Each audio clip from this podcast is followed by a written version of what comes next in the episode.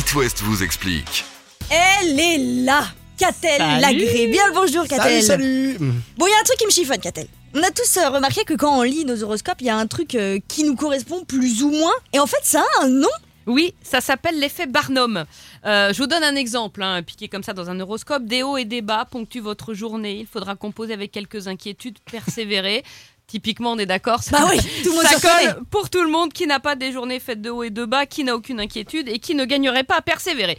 Tous les horoscopes sont rédigés de cette manière, en alignant les affirmations vagues, les encouragements imprécis, au point qu'ils peuvent coller à tout le monde. C'est tout bêtement une technique de manipulation qui conduit un individu à considérer une description générale et euh, floue de traits de personnalité comme s'appliquant précisément à sa propre personne.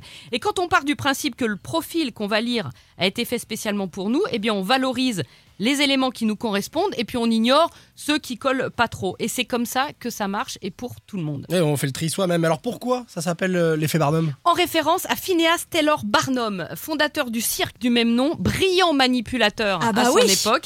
Euh, Dans les années 1850, il avait mis au point un numéro dit de lecture à froid où, euh, non mais écoute bien, on racontait des généralités sur les personnes, mais qui paraissaient ne s'appliquer qu'à un seul spectateur cible.